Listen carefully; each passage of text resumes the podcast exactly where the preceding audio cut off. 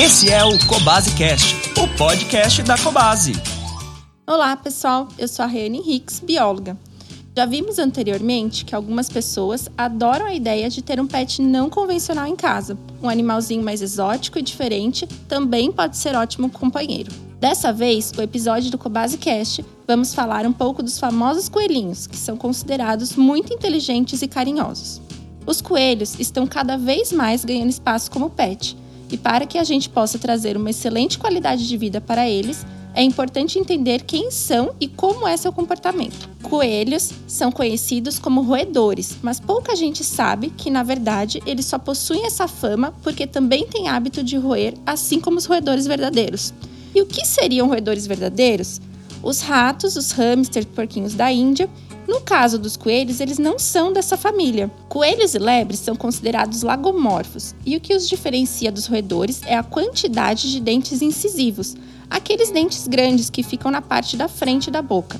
Os coelhos possuem quatro incisivos na parte superior, sendo dois normais e dois auxiliares, e mais dois na parte inferior, além de molares e pré-molares no fundo da boca, enquanto os roedores não possuem os dois dentes incisivos auxiliares. Existem mais de 50 raças de coelhos no mundo e elas são divididas entre mini coelho, ou também chamados coelhos anões, e coelhos comuns.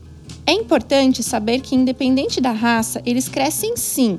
Nenhum deles vai continuar com aquele tamanho pequenininho de filhote que geralmente vemos nas lojas. E a diferença entre os tipos de coelhos é o tamanho que atingem.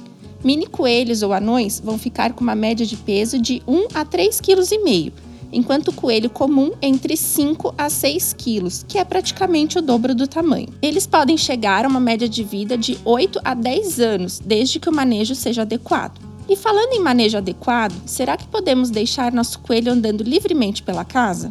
Nem pensar, pessoal. Os coelhos devem ficar em espaços destinados a eles, como viveiros, cercados ou até mesmo gaiolas. Não devemos deixá-los em locais muito pequenos a ponto de não conseguirem se locomover ou se esticar. Por isso, quanto maior for o espaço, mais a vontade e melhor qualidade de vida ele vai ter.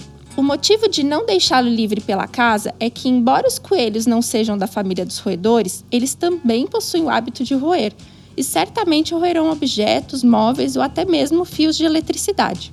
Lembrando que é sim de extrema importância que o coelho saia da gaiola e se exercite diariamente pelo ambiente, mas sempre sob supervisão. As gaiolas devem ficar em um ambiente tranquilo, sem muito movimento ou barulho.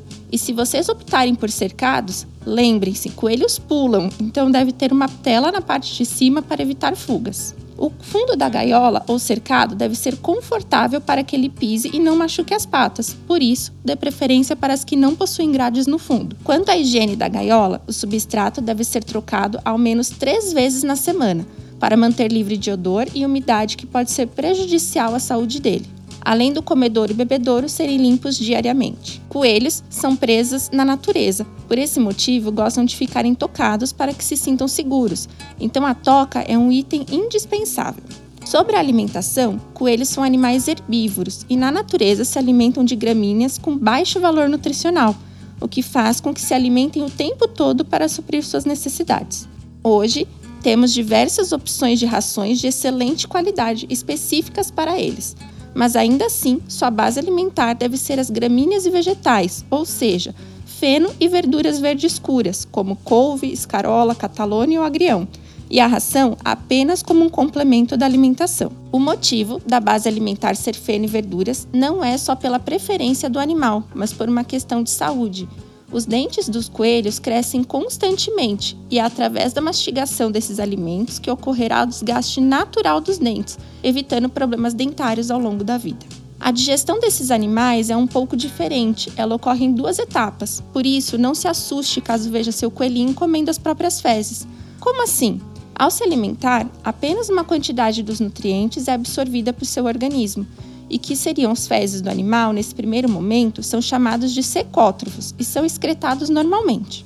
Os secótrofos são ricos em nutrientes e por este motivo o coelho se alimenta deles, para que nessa segunda fase reaproveite esses nutrientes que não foram absorvidos na primeira vez. E aí sim, o segundo excremento é que são as fezes propriamente dita. Apesar dos coelhos serem animais que vivem em grupos na natureza, eles podem se tornar territorialistas em locais pequenos. Por isso, o ideal é mantê-lo sozinho. E se for colocar um companheiro ou companheira, sempre ficar atento aos comportamentos de agressividade que podem vir a desenvolver um com o outro a fim de proteger o território. E nunca colocar casais juntos. Coelhos são animais extremamente prolíficos e acabam se reproduzindo rapidamente e sua gestação é apenas de 28 a 34 dias e podem nascer em torno de 8 filhotes por ninhada. Coelhos são animais muito limpos e não necessitam de banho, mas podemos escová-los, principalmente as raças com pelagens mais longas. Assim, evitamos pelos embolados, problemas de pele e até mesmo pelos soltos pela casa. Eles adoram brincar, aprendem seu próprio nome, reconhecem seus tutores e são excelentes companheiros mas para que eles fiquem mansos e acostumados a esse comportamento, devemos sempre manter contato com eles para criar uma rotina de confiança. Bom, agora que você já aprendeu um pouquinho mais sobre os coelhos, vou ficando por aqui. Mas caso você queira saber mais sobre eles, visite uma de nossas lojas e procure nossos colaboradores. Um abraço e até a próxima.